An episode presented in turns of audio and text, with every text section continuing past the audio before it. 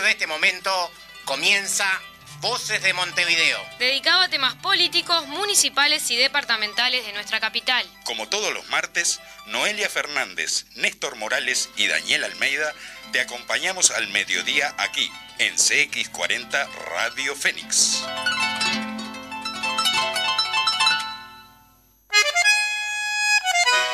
Audiencia de CX40, compañeros del Frente Amplio, camaradas eh, de la Departamental del Partido Comunista de Montevideo, tengan ustedes muy buen mediodía. Aquí comienza el programa número 40. Ya estamos en el 40. Bueno, muy buenos días, de audiencia. Por Te acá, presento. Este, bueno, ¿Cómo estás, Noelia? Qué placer poder saludarte. Por acá, por acá, llegando siempre sobre la hora, pero llegando. Este, ¿Vos bien? Bien, bien. Eh, bueno, llegamos un poco tarde también. Eh, hoy no es un día más para la comunicación eh, de los compañeros del Partido Comunista. Hace 65 años se fundaba allá en la calle Justicia, sí, el, Popular. Este, una noticia que realmente, bueno después lo vamos a estar hablando con el invitado del día de hoy, pero lo que significó sobre todo aquel 16 del Congreso del Partido, que sentó las bases, entre otras cosas, para que la comunicación del partido este, también estuviera presente y eh, realmente una jornada en donde los compañeros recordaron, tenemos un audio por ahí de la vicepresidenta de la Asociación de Trabajadores del Popular, la compañera Tania, este, que si tenemos un lugarcito después lo vamos a poner. Sí, vamos a este, tener. y, bueno, y saludar este, aquella gesta histórica del partido, sobre todo por lo que significó el popular en, tiempos duros, en tiempos difíciles, y saludar también a las nuevas generaciones, los que están eh, sacando el diario en estos momentos, que el próximo día viernes reaparece el diario eh, con... Vuelve el papel. Vuelve el papel. Muy Ahí bien, está, vuelve el papel. Así que eh, una noticia realmente muy buena. El saludo para todos los que fueron parte de aquello y los que son parte de hoy. Y muy bien, bueno, ahora todavía no vamos a presentar al invitado, que ya está acá con nosotros. ¿Te parece arrancar con las noticias, Chino? Sí, sí. Eh, bien, más de medio siglo junto al pueblo. Este sábado 5 de febrero asumirá el nuevo plenario nacional y Fernando Pereira como presidente del Frente Amplio. La actividad se realizará en el Teatro El Galpón y será transmitida en vivo por los canales oficiales de Facebook del Frente Amplio. Luego de esta actividad, a las 18 y 30 horas, se realizará el acto central por los 51 años del Frente Amplio en el pabellón de la música del Parque Rodó. En esta instancia, hablará el presidente electo de la Fuerza Política de Izquierda. Como parte del acto, se contará con la actuación de Ana Prada y Araca Lacana. Así que el sábado 5 andaremos todos por ahí. Este, el otro día ahí Araca, la verdad que está muy buena, así que bueno, súmense, arrímense que va a estar bueno. ¿Cómo está el grupo de jóvenes de la coordinadora por allá? ¿Pronto para el acto? Pronto, están todos los jóvenes, están tan, tan prontos para eso. Este, muy bien, comunicado del, equipo de representación de jubilados y pensionistas en el BPS. El equipo de representación de jubilados y pensionistas en el BPS emitió un comunicado en el que informó novedades respecto de las jubilaciones y pensiones mínimas. A partir de diciembre del 2021, los recibos de aquellas personas que cobran la jubilación o pensión mínima presentan una variación. En ellos aparecen desglosados el monto total de jubilación, separando el monto básico lo que surge del cálculo jubilatorio estricto, de los ajustes diferenciales de cada julio otorgado para complementar a mínimo la jubilación. En particular se detallaba aparte del último aumento de 243 otorgado en julio de 2021, expresa el comunicado. Y los, jubilados que siguen perdiendo salario, ¿no? Realmente, eh, bueno, después de tantos años de trabajo, eh, otra vez el, el, IPC pasa por encima de lo que fue el aumento y por lo tanto eh, se pierde el salario. Gustavo Leal se está tratando de trazar, Gustavo Leal eh, declara que se está tratando de trazar una división en la sociedad. El Popular en Radio conversó el día de hoy con Gustavo Leal, exdirector de Convivencia Ciudadana del Ministerio del Interior, quien habló sobre las propuestas sobre seguridad en la LUC, cómo impacta el desarrollo de la actividad policial y sus funciones. Muy bien. Desmiente director de Antel por el Frente Amplio afirmaciones del senador da Silva.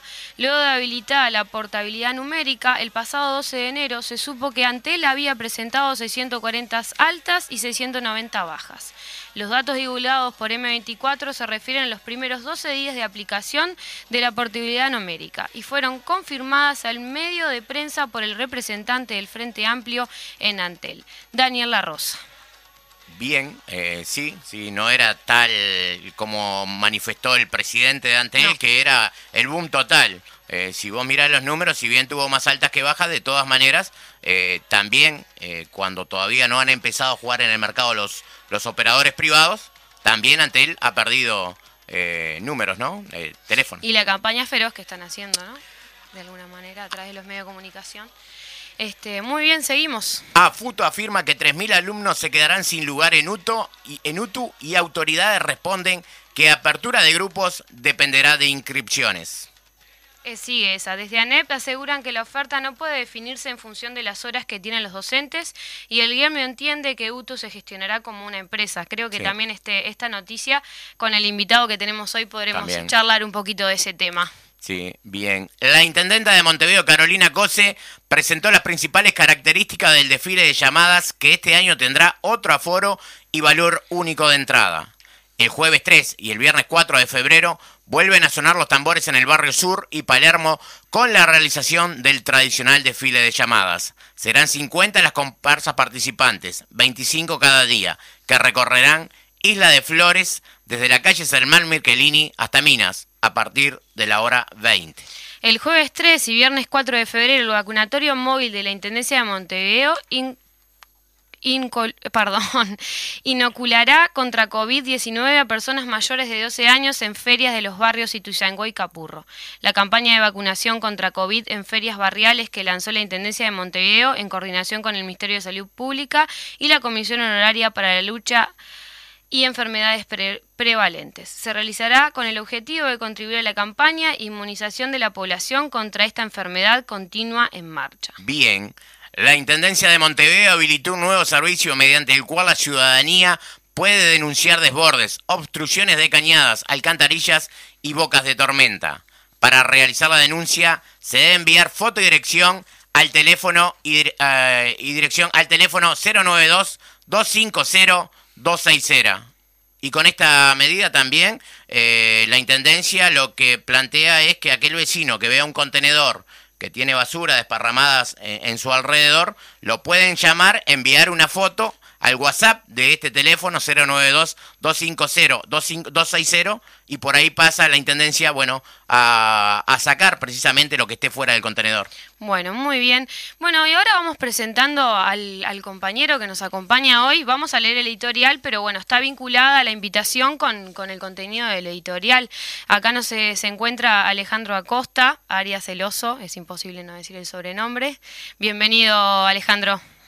Bueno, Buenos días, buenas tardes para todos los escuchas y para ustedes y un placer estar acá en la audición de la departamental. Bueno, y hoy por primera vez sale, porque has venido ya a las audiciones, pero por primera vez como secretario eh, departamental de Montevideo, secretario general departamental de Montevideo, así que un placer recibirte hoy en, esta nueva función que te toca asumir, este, después de tantas, ¿no? Decía Noelia por ahí que cuando hablamos del tema de educación podemos hablar con Alejandro, cuando hablamos del tema de la prensa partidaria podemos hablar con Alejandro, o sea que este, como secretario general, pero también con las otras facetas que vale destacar de, de todo lo que, lo que le aportás este, en la vida diaria, ¿no? Como la mura, estoy en todos lados. Qué resumen. Bien, Noelia, ¿qué te parece si arrancamos con el editorial? Muy bien. Muy bien, arrancamos. Saludo del partido a toda la militancia y el pueblo frente amplista que participó defendiendo su herramienta. En esto que decimos, en diferentes instancias electorales que representan parte de la contraofensiva contra la política neoliberal del gobierno de coalición. Más allá de la votación, es una votación donde se determinan diferentes responsabilidades en diferentes actividades dentro del FA.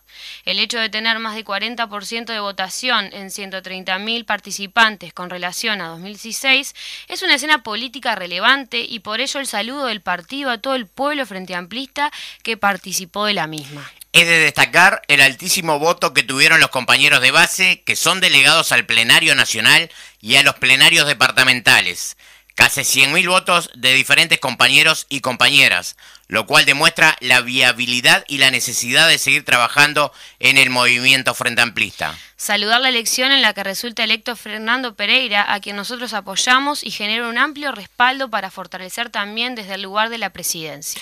Destacado reconocimiento al resultado electoralista de la 1001 que a nivel nacional y en varios departamentos, incluido la capital Montevideo, resulta ser la primera fuerza que desde que se realizan elecciones de este tipo no se había materializado. Sobre todo, el apoyo del trabajo de la 1001, del partido, de nuestros aliados, de sostener y desarrollar el proyecto de Frente Amplio, también en un trabajo que suprimos desplegar desde el 2020 a sostener las diferentes luchas, movimiento sindical, las ollas populares, el trabajo en los barrios con todas las limitaciones y todas las carencias, y en particular lo que ha sido la campaña del referéndum, la recolección de firmas, invitando a nuestra ciudadanía este 27 de marzo a anular los 135 artículos eh, de la ley de urgente consideración.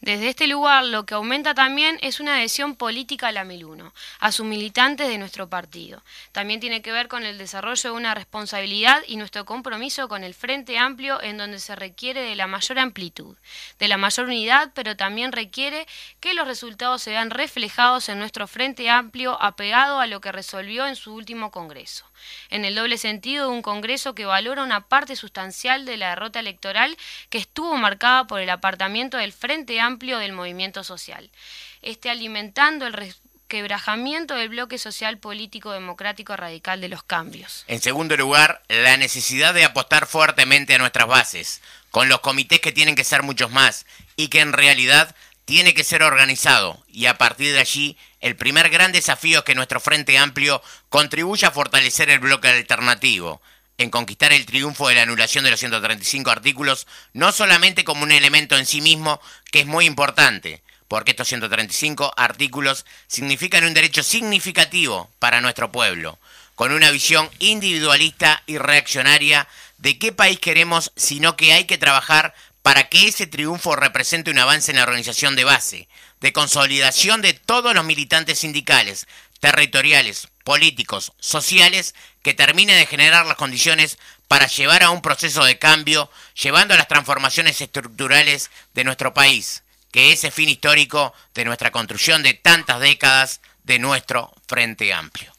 Bueno, muy bien, y acá tenemos a Alejandro y capaz que, bueno, la, pregunta básica es como un comentario general, si bien el, editorial eh, habla de, la temática sobre las elecciones del Frente Amplio, y capaz que metiéndonos más en el tema, eh, una pregunta que, me venía en la cabeza, como todo este escenario contribuye a la, a la construcción del tejido social.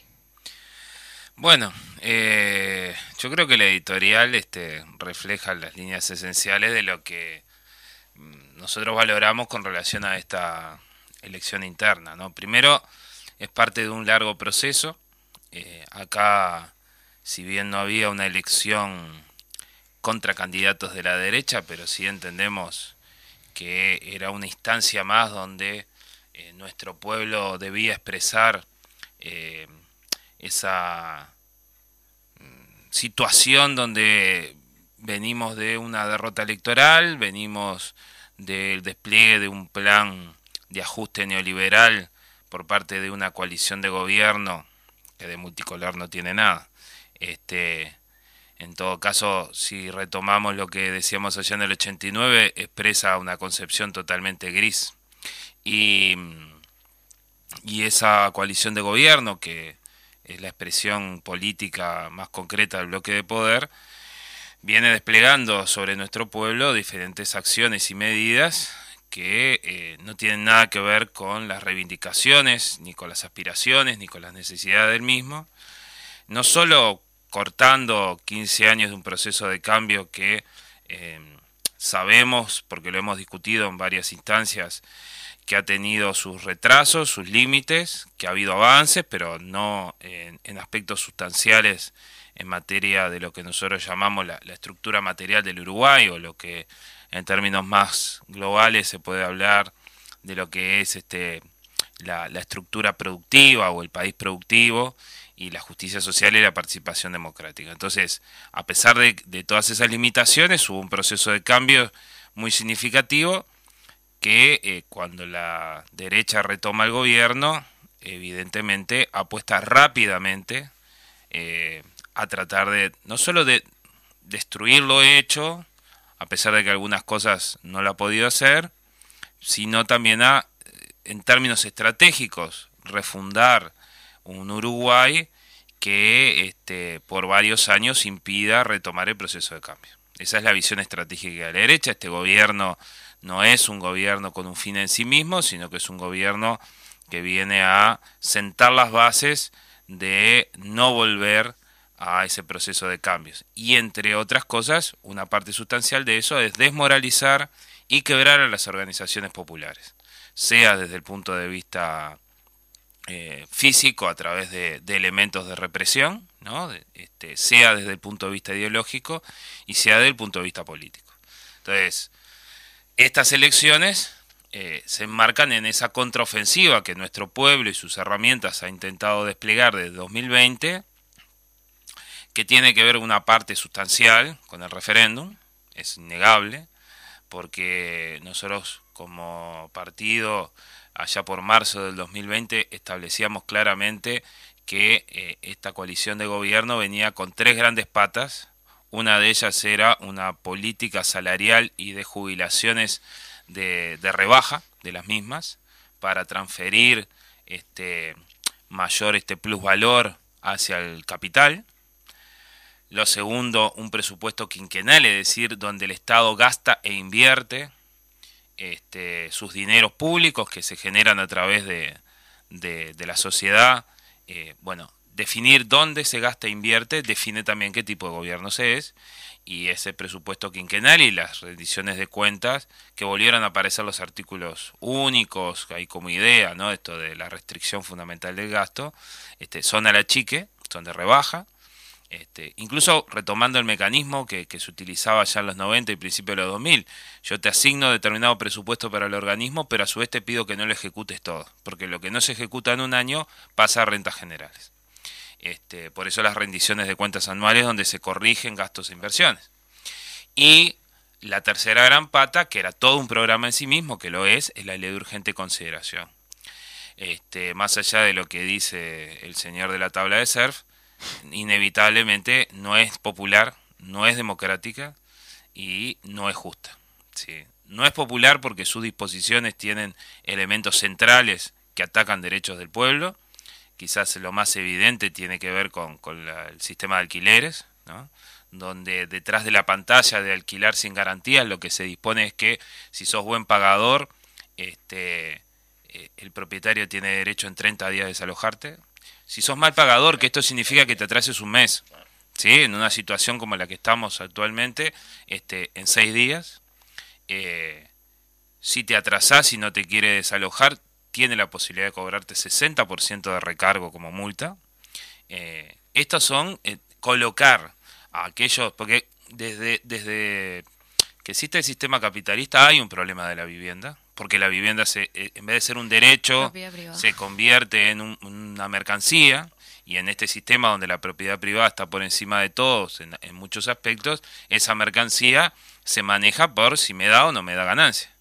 Entonces, eh, no es nuevo sostener, y lamentablemente no pudimos abordarlo de fondo en los, en los gobiernos del Frente Amplio, que existen miles de casas vacías en Montevideo para especular con el mercado. Entonces, este, desde allí, desde las modificaciones en la educación, donde la, idea es, este, ellos que hablan tanto de la laicidad y de que la izquierda generaba determinadas represiones y condiciones para presionar a los docentes, en realidad la ley de urgente consideración, como dijo la señora Graciela Bianchi en su fundamentación de voto en el Senado, es la, el instrumento que se necesita para proceder a una reforma educativa que en estos días eh, da Silveira, el presidente del Codicen, perdón, Robert Silva, el presidente del Codicen, lo dejó bien claro que este año es el año de crear la reforma educativa y empezar a implementarla el año que viene. ¿Y qué es? Es presionar al cuerpo docente por arriba y por abajo. Por arriba, sacando instituciones colectivas, como los consejos desconcentrados, eh, más allá de que tenían representación de los trabajadores docentes, este, esas instituciones, solo el hecho que sean colegiadas, ¿sí? permiten una mejor discusión y un trabajo más democrático.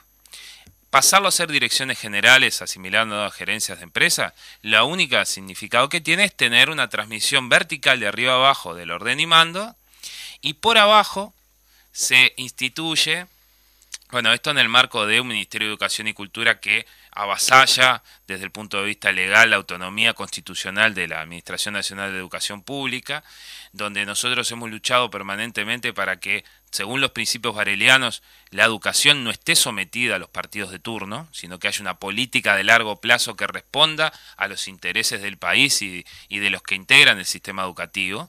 Este, que esto no es de las corporaciones, como quieren hacer entender. ¿sí? Los docentes no se plantean ser corporaciones.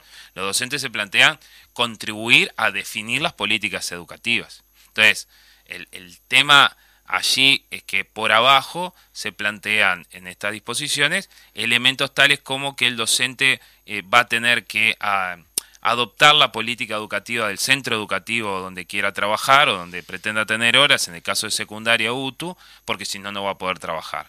Se le hace este, la posibilidad de tener más de un estatuto docente, el estatuto docente donde están los derechos y las obligaciones de los trabajadores de la educación, y allí eh, se quiere reflejar cambios unilaterales en ese estatuto que perjudican este, al docente. Entonces, lo que hay es una gran presión y una gran represión.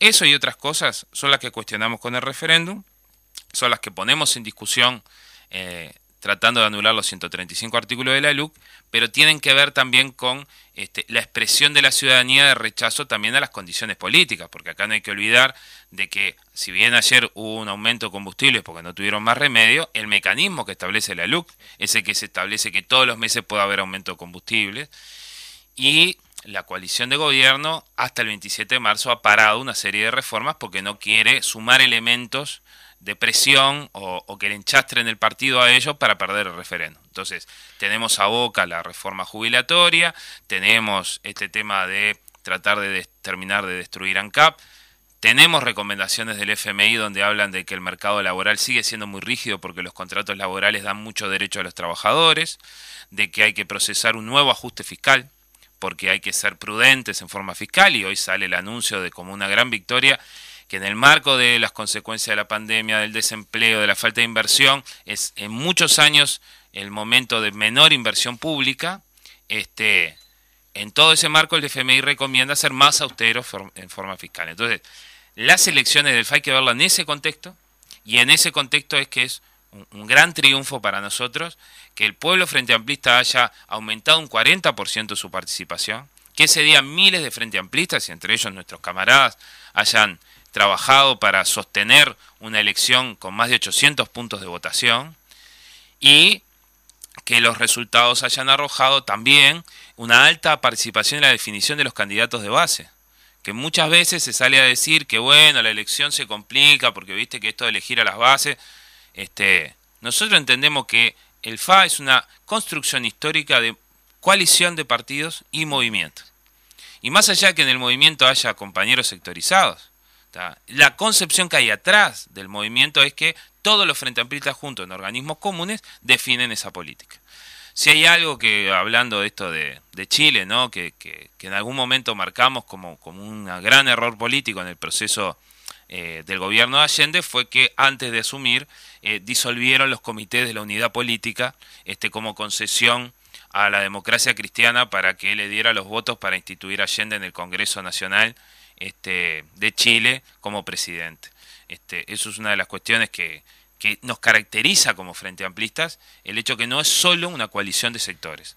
Y eso es lo que queremos rescatar. Y termino en una primera valoración con relación a todas las, de las elecciones y tratando de atar con la pregunta que no me olvidé, este, eh, por un lado, eh, el reconocimiento que recibe la 1001 a nivel nacional y también a nivel de, Montevideo como primera fuerza para nosotros es este, una alegría enorme. No, no por los cargos o responsabilidades, sino por el apoyo a las ideas que hemos intentado insertar que tienen que claro que tienen que ver con el Congreso del FA último que decía claramente esto que ustedes señalaron en el editorial como el Frente Amplio alejado de los movimientos sociales se fue este, resecando de alguna manera y contribuyó a que el bloque político y social democrático radical de los cambios se fuera fragmentando y entonces la derecha tuvo oportunidad de reconstituir el gobierno y al mismo tiempo el papel de los comités de base. Y lo, lo social tiene que ver con esto de los comités de base y las coordinadoras. porque esos son nuestros vasos comunicantes con la realidad del pueblo en cada territorio. El problema es que tenemos pocos vasos comunicantes en muchos territorios. Nos faltan comités de base, nos falta más organización, este, no porque los frente amplistas vamos a marcarle la cancha a la gente, sino porque queremos dialogar, convencer y sumar en el trabajo por un futuro mejor. Y si no tenemos esa estructura desplegada por todo el departamento, si no tenemos esa, este, esa comunicación directa y cotidiana, lo único que va a pasar es que el Frente Amplio va a ir en el proceso contrario que dice el último Congreso, es decir, se va a apartar cada vez más de esa realidad palpitante. Igualmente, lo que sucedió fue que el FAS se apartó de la, de la población y en parte conectando con, con, lo que vos decías, está la cuestión de, de, la creación de las intersociales, ¿no? ¿Qué nos podrías contar sobre eso y qué rol tiene el Frente Amplio en, vínculo con esa proyección de trabajar con las organizaciones sociales, con los sindicatos, que han habido intentos de eso, pero que ahora hay como con el referéndum toda una movida que, que está alrededor de eso. Y también, para, porque después vas a arrancar a hablar y no se te puede parar, también la cuestión de, está bien, más comité de base, pero ¿qué tipo de comité de base para el siglo XXI? ¿Cómo hacer para, para llegarle a la gente? Porque no es la misma militancia, no es la misma forma. Entonces está siempre ese desafío como militantes de, bueno, ¿cómo hacemos para llegarle al vecino? y a los jóvenes en el siglo XXI. Y hablando de eso, creo que el Congreso del, Frente Amplio marcó también un punto de inflexión para la respuesta que le dio el pueblo tiene que ver mucho con, con, con, lo que hemos logrado hasta ahora y con lo que pretendemos lograr, como es, por ejemplo, la derogación de los 135 artículos, porque, como bien decía Alejandro, precisamente eh, el Frente eh, hizo autocrítica, Muchos decían que el Frente no hacía autocrítica, el Frente hizo autocrítica y precisamente eh, marcaba eso que tiene que ver con el bloque alternativo, ¿no? El bloque que nosotros pretendemos eh, formar, bueno, como bloque eh, político, social y radical de los cambios, ¿no? Sí, dos preguntas fáciles. yo quisiera arrancar por este lado para, porque a veces, este, en aras, en aras de la síntesis, a veces, este, nuestros propios conceptos y categorías resultan quizás un poco extraño. Pero imaginémonos qué es lo que estamos enfrentando, ¿no? Estamos enfrentando a lo que nosotros llamamos el bloque de poder. Es decir, el que tiene los resortes de hacia dónde va el país. Que termina de recuperar uno de los resortes que lo había perdido, que era el gobierno. Ese bloque de poder conformado por el gran capital, por los sectores más concentrados agroexportadores, que en todo este periodo de pandemia han aumentado sustancialmente sus ganancias por la elevación del precio de los commodities, porque los salarios han ido a la baja. Entonces ganan más por vender en, mayores precios y ganan más por pagarle menos al trabajador. Ese sector concentrado, junto con la banca y el imperialismo norteamericano, que opera en nuestro continente y opera en el país también, es lo que tenemos que enfrentar. Para enfrentar eso necesitamos inevitablemente una amplia acumulación de fuerzas. ¿Sí? Este, hemos atravesado debates en algunos instrumentos populares muy importantes como el Congreso del PCNT, donde este debate estaba presente. Si era un problema de acumular fuerzas, este, todo lo que podamos en el bloque alternativo este, contra el bloque de poder, o si era un tema de clase contra clase. ¿no? Y, y acá, eh, desde que vos mencionabas, Chino, ¿no? En, los años 50 el partido miró la realidad del país y dijo, bueno, ¿cómo transitamos un proceso de transformación estructural del mismo? Un proceso revolucionario. Eh, conceptualizó claramente que eh, plantearnos el clase contra clase terminaba en, en la mayor de las derrotas. Y esto es el desafío mayor, porque es muy fácil la consigna clase contra clase. El problema es cómo logramos sintetizar avances concretos con una perspectiva de cambio estructural que no podemos perderla, con la flexibilidad suficiente de la mayor amplitud. Entonces, si nosotros tenemos ese, escenario, es obvio que cuando hablamos de las intersociales, ¿de qué estamos hablando? Estamos hablando de una construcción popular por abajo, o sea, las firmas nos permitieron en esa contraofensiva el poder este, estructurar por abajo eh, una apuesta que lograra acercar las partes fundamentales del bloque alternativo, eh, eh, decimos bloque político y social, ambas cosas en conjunto, democrático radical por la participación y porque el programa debe ser radical, es decir, no que debe ser extremista, sino que tiene que ser ir a la raíz de los problemas del Uruguay para irlos transformando y de los cambios. Porque si no se cambia, si es para hacer lo mismo, no, no tiene sentido. Entonces, esa necesitamos desarrollarlo desde qué lugar? Desde el pueblo.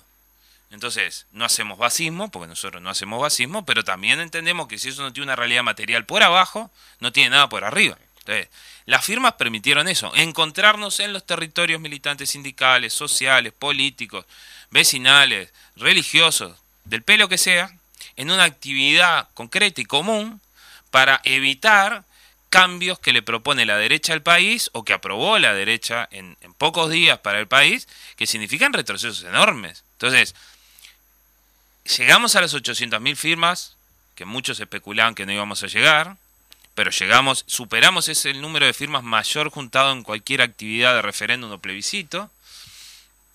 Y ahora el desafío es tener 1.200.000 voluntades aproximadamente que anule los 135 artículos. ¿Qué es lo que dijimos en su momento? Bueno, ahora tenemos que redoblar lo organizativo.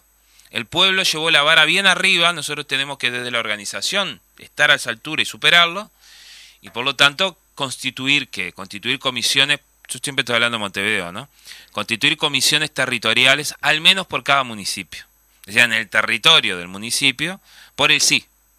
Y esto ha venido dando que, este, en vez de ser todo centralizado, ha podido desarrollar militancia escasa aún o no acorde a las necesidades, pero militancia al fin. Muchas barriadas se están resolviendo con esas comisiones, con las mismas fuerzas de esas comisiones. En todo caso, podremos reforzar desde afuera. Pero lo, lo, importante es que hay un núcleo de militantes que se conoce, que va trabajando junto, que mira perspectivas diferentes y que la idea es que esto continúe, porque eh, trabajamos para que el 27 de marzo haya un claro pronunciamiento para anular los 135 artículos. Es un fin en sí mismo, pero hay otro que viene atrás, que es aumentar los niveles de organización en perspectiva de qué? En perspectiva de un tercer Congreso del Pueblo, que podamos estar desarrollando allá por principios de septiembre del año que viene. Pero Congreso del Pueblo que se termina ahí, pero que su construcción es cotidiana hasta ahí, donde poder desarrollar los lineamientos generales de un programa de todo el bloque, de la pata social, de la pata política y demás, que incluya lineamientos de reforma constitucional. El Frente Amplio en el Congreso Ronnie Arismendi definió algunos de esos lineamientos, lo que pasa que después por H o por B quedaron por el camino, pero la idea es que también haya cambios desde la institución, porque nuestra ley fundamental, que es la Constitución, ha tenido una mirada siempre desde quienes han gobernado y tenido el poder. Desde el pueblo le hemos insertado cosas. Se han visto obligados a insertarle cosas. Pero tenemos que tener transformaciones mucho más de fondo. Por ejemplo, y siempre digo el mismo ejemplo, al que ya me ha escuchado ya se debe estar aburrido, es decir, si nosotros queremos crear un instrumento estatal para que aborde un área esencial de la economía, por ejemplo un frigorífico nacional multimodal, tenemos que tener dos tercios de cada cámara en votos para aprobarlo. Esto es una traba que con los resultados electorales posibles no va a poder ser superado. Entonces, nosotros decimos, este, ¿cómo no va a ser posible ponerlo en discusión y ver si tenemos que tener otro tipo de mayorías, mayorías simples o u otro tipo de cosas? Entonces, lo que nosotros necesitamos es también ver el aparato institucional, volver a nuestro país más democrático, más participativo, pero también volcar al Estado hacia acciones de ese tipo. Por ejemplo, las empresas públicas. Vamos a estar todos los periodos discutiendo privatización sí, privatización no. El pueblo uruguayo ya demostró que no quiere entregarlo. Por eso cuando la LUC inicialmente decía desmonopolizar ANCAP, tuvieron que rápidamente sacar ese articulado e ir por un costado. ¿Sí? Pero, y no perdieron su objetivo de destruir ANCAP. Nada más que no pudieron hacerlo tan expresamente. Entonces, lo que nosotros tenemos que constituir ahí es esos lineamientos y después ir hacia el 2024 reconquistando un gobierno del FA que tenga la fuerza social capaz de defender el proceso de cambio en el terreno que las circunstancias lo demanden, pero al mismo tiempo este, con un programa de todo el bloque. Y en esa cuestión también someter a plebiscito esa reforma constitucional. Entonces, todo ese desafío, que parece enorme, es el que tienen las intersociales. Ahora, esto significa que no va a haber contradicciones, miradas diferentes e incluso intereses quizás hasta temporales diferentes en los componentes de ese bloque, por supuesto que los va a haber, por supuesto que los hubo. Por supuesto que en el periodo de los gobiernos del FAL, PCNT no se quedó tranquilo en la casa, y lo bien que hizo. Ahora, este, eso no quita esas contradicciones no antagónicas, que no podamos pensar en, caminos comunes y en una estrategia común, más allá de que cada uno represente áreas diferentes. Muy bien, eh, estamos conversando con Alejandra Costa, secretario departamental de Montevideo eh, del Partido Comunista del Uruguay, aquí en Voces de Montevideo, programa número 40. Aprovechamos para saludar a Javier, que está en mesa de operadores. Eh, el saludo para él. Y bueno, vamos a ir a la tanda comercial y enseguida seguimos dialogando con Alejandra Costa. Viene un cerro patrón de miradas que va hundiéndose allí en la bahía Bien, eh, programa número 40 de Voces de Montevideo, eh, conversando con el secretario general de la departamental eh, del Partido Comunista del Uruguay, Alejandro Acosta, acerca de lo que tiene que ver con lo que fue las elecciones de interna del Frente Amplio, pero el tema tiene mucho que ver también con lo que estamos viviendo en estos días, que es toda la preparación de las jornadas de puerta a puerta, de visitas a los vecinos con el tema de la LUC. Pero hablando de las elecciones internas, Alejandro, también se dio la elección de la presidencia de la departamental de Montevideo del Frente Amplio, conjuntamente con los delegados de base que van a acompañar a ese plenario departamental que se va a instalar ya en pocos días. Sí, sí, era una de las autoridades. A veces los medios de comunicación aparecía solo se elige presidente o presidenta del FA. Este, en realidad se elegía el conjunto de autoridades de nuestro Frente Amplio a nivel departamental, a nivel nacional, plenarios departamentales, plenarios nacionales y las presidencias correspondientes. Bueno, una, primera mirada acá con la departamental de Montevideo es, bueno, este, nosotros entendíamos que la compañera Graciela Villar podía llevar de mejor manera la responsabilidad, salió también con, una, con un amplio respaldo. Hemos mantenido reuniones con ella, tenemos acuerdos en muchos temas de cómo trabajar conversamos antes de las elecciones y después también, este, coincidimos en que la departamental de Montevideo tiene que asumir un nuevo rol, un rol más de dirección política del departamento, que requiere un fortalecimiento de esa nueva departamental desde el punto de vista organizativo, este, que la agenda Montevideo también tiene que ser parte de, de los debates de los Frente Amplistas de Montevideo, sobre todo porque lo que sucede en Montevideo tiene repercusión nacional. Ahora lo vemos con el tema del préstamo del BID, donde la oposición en la Junta, blancos y colorados, por un tema puramente electoral, que creen ver que si hackean a Carolina Cose como intendente de Montevideo con este tema del préstamo, la van a afectar en su posible carrera política posterior.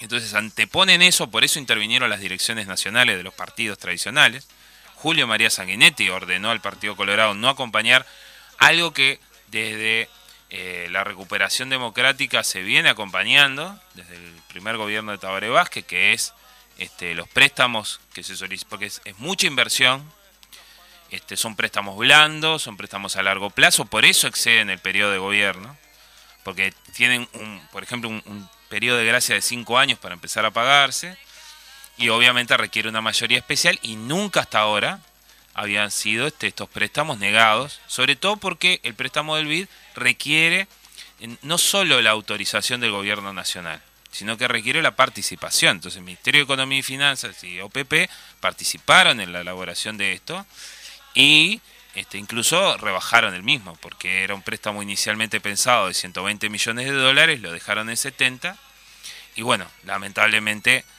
blancos y colorados en la Junta Departamental están transmitiendo que, bueno, prefieren eh, el juego electoral antes que los intereses de los ciudadanos de áreas enteras de Montevideo que están sometidas al día de hoy a inundaciones, al mal manejo de los residuos, a una calidad de vida pésima que no requiere estas lluvias que hubo ahora.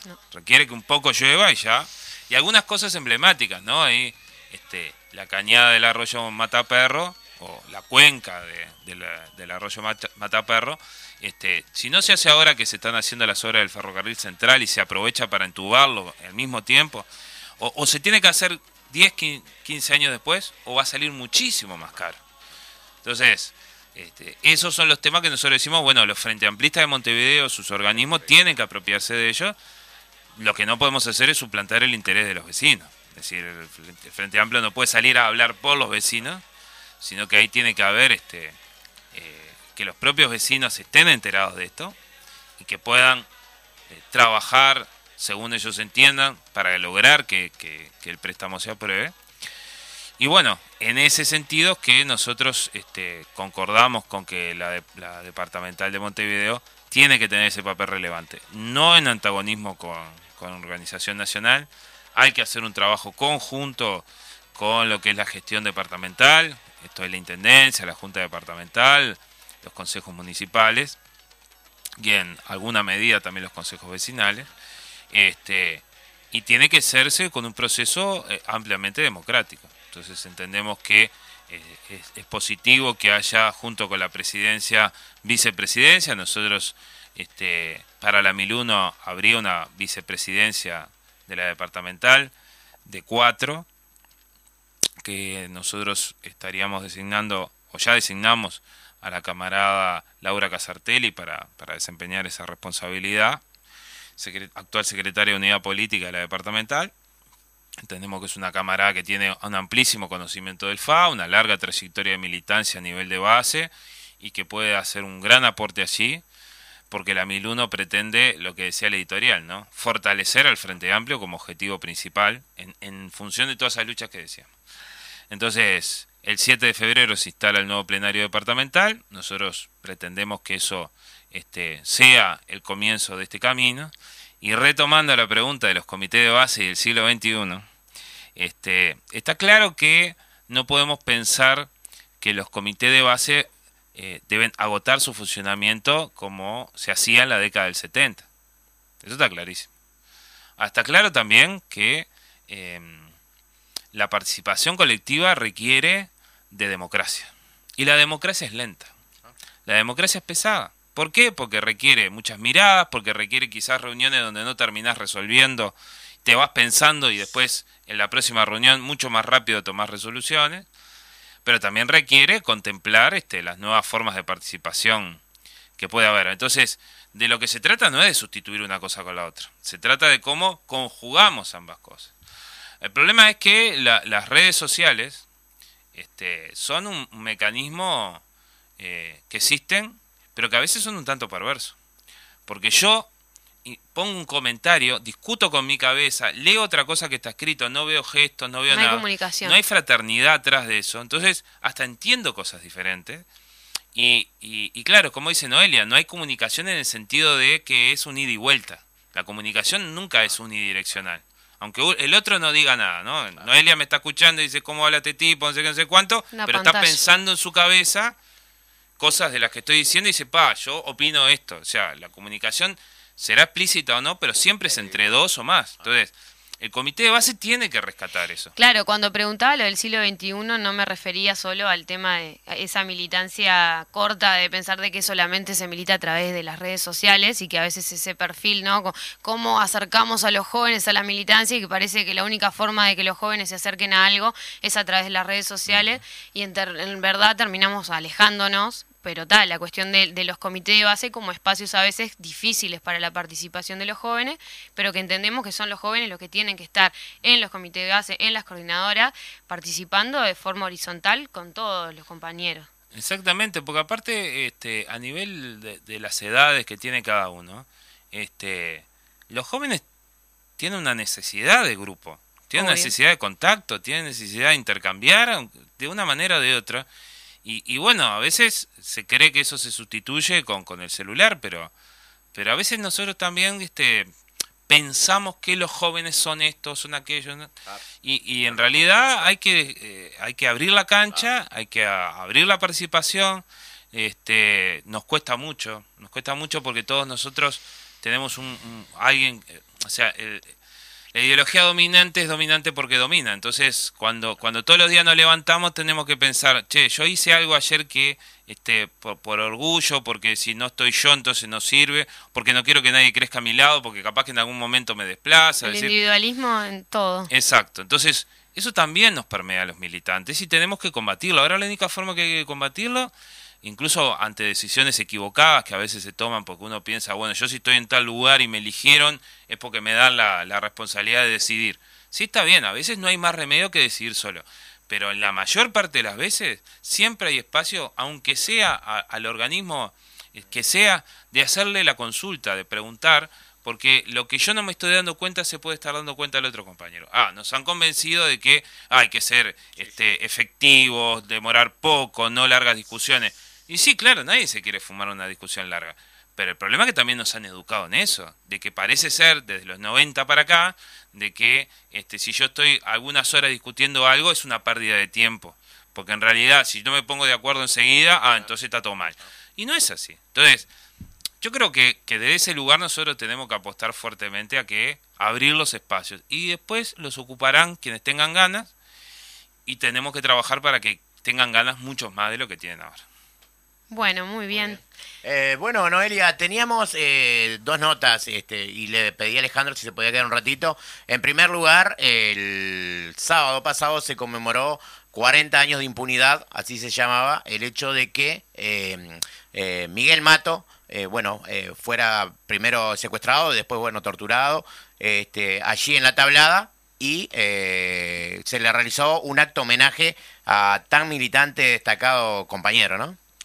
Sí, a partir de, una iniciativa de, familiares detenidos desaparecidos. Este, y, bueno, todos saben que, dentro de la 1001 eh, hay este, dentro de la 1001 este, eh, la hija este, participa de, como diputada y, y, trabajando con nosotros. El tema es que este esto de la memoria, ¿no? Que, que algunos se preguntan por qué siempre estar con las mismas cosas. Bueno, estamos siempre con lo mismo porque el que no tiene memoria está condenado a repetir los errores del pasado.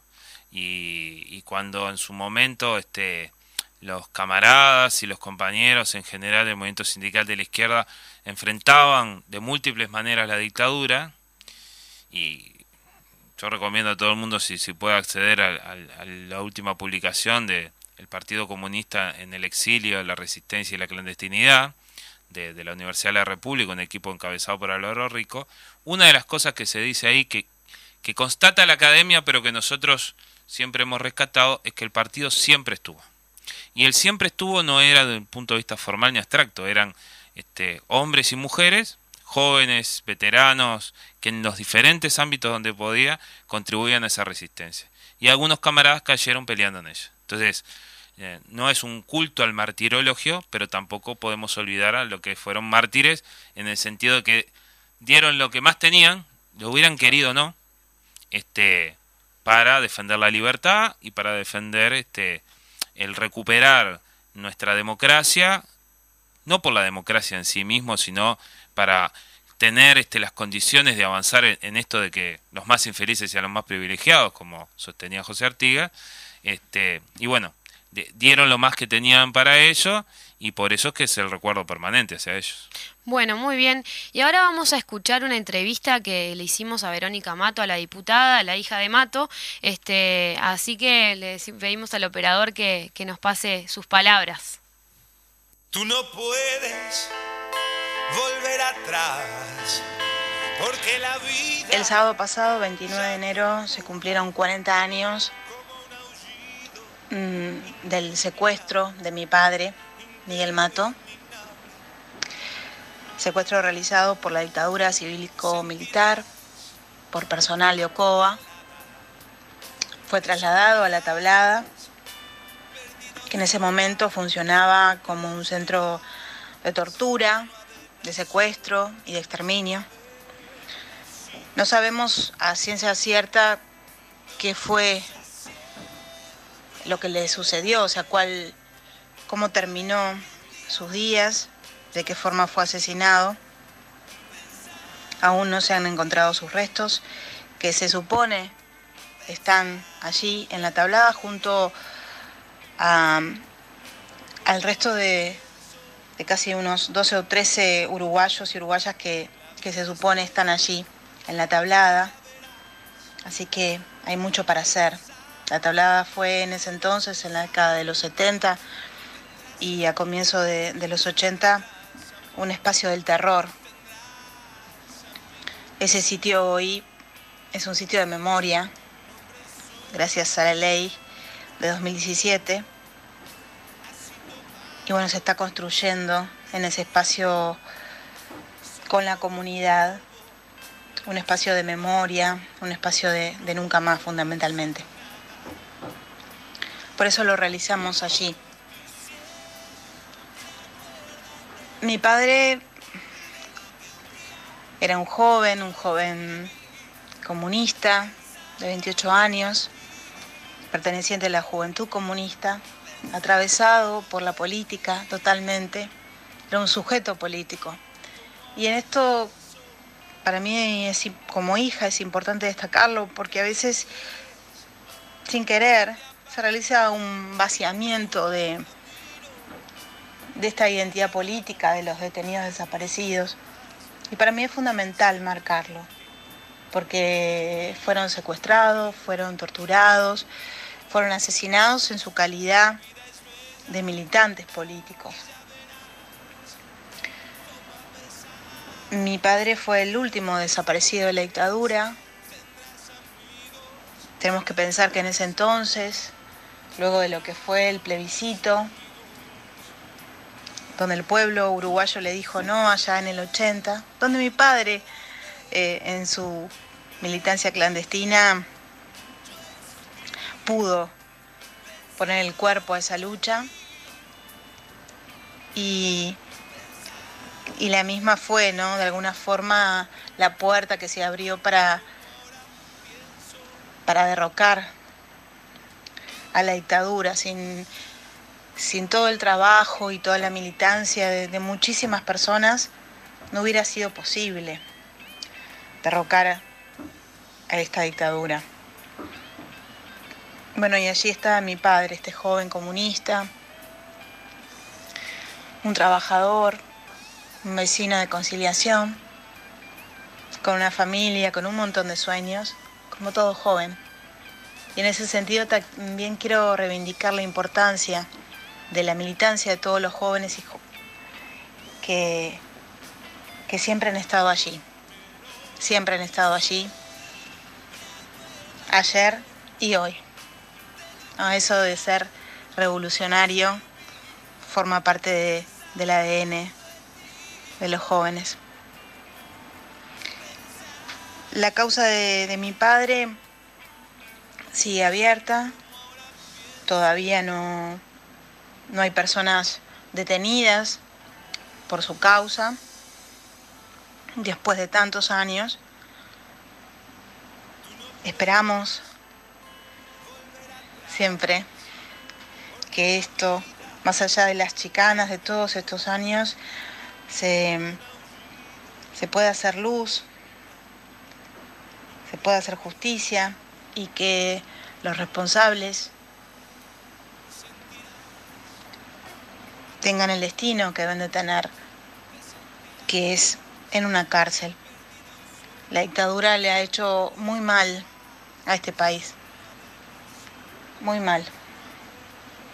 La impunidad le ha hecho peor.